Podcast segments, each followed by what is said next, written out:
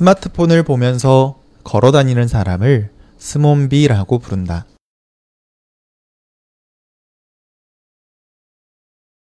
스마트폰을 보면서 걸어 다니는 사람을 스몬비라고 부른다.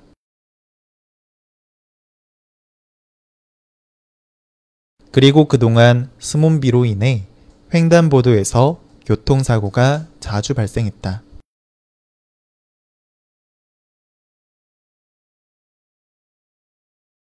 그리고 그동안 스몬비로 인해 횡단보도에서 교통사고가 자주 발생했다.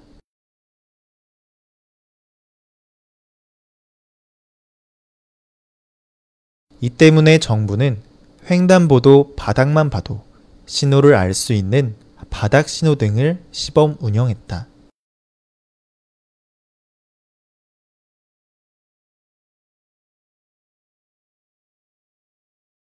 이 때문에 정부는 횡단보도 바닥만 봐도 신호를 알 수 있는 바닥 신호등을 시범 운영했다.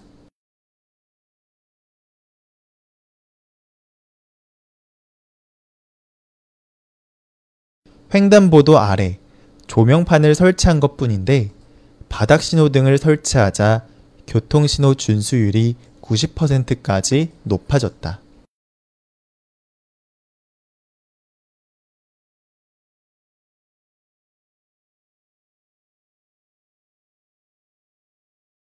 횡단보도 아래 조명판을 설치한 것 뿐인데 바닥 신호등을 설치하자 교통신호 준수율이 90%까지 높아졌다.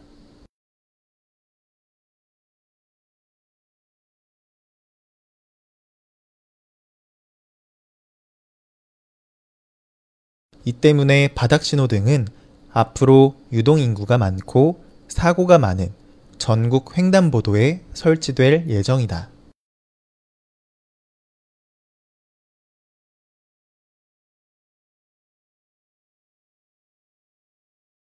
이 때문에 바닥 신호등은 앞으로 유동인구가 많고 사고가 많은 전국 횡단보도에 설치될 예정이다.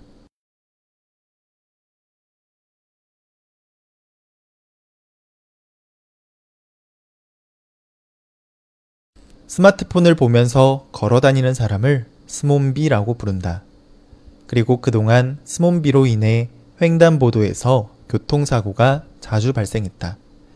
이 때문에 정부는 횡단보도 바닥만 봐도 신호를 알 수 있는 바닥 신호등을 시범 운영했다. 횡단보도 아래 조명판을 설치한 것 뿐인데 바닥 신호등을 설치하자 교통신호 준수율이 90%까지 높아졌다. 이 때문에 바닥 신호등은 앞으로 유동인구가 많고 사고가 많은 전국 횡단보도에 설치될 예정이다.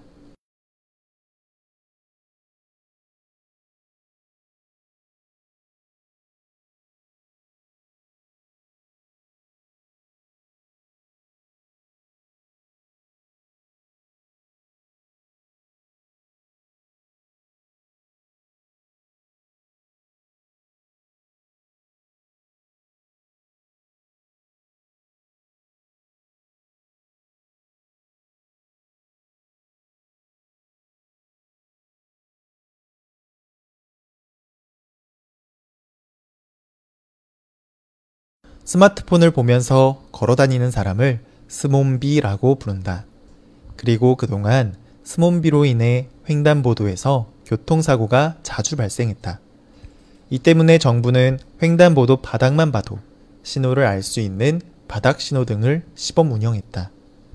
횡단보도 아래 조명판을 설치한 것 뿐인데 바닥 신호등을 설치하자 교통신호 준수율이 90%까지 높아졌다.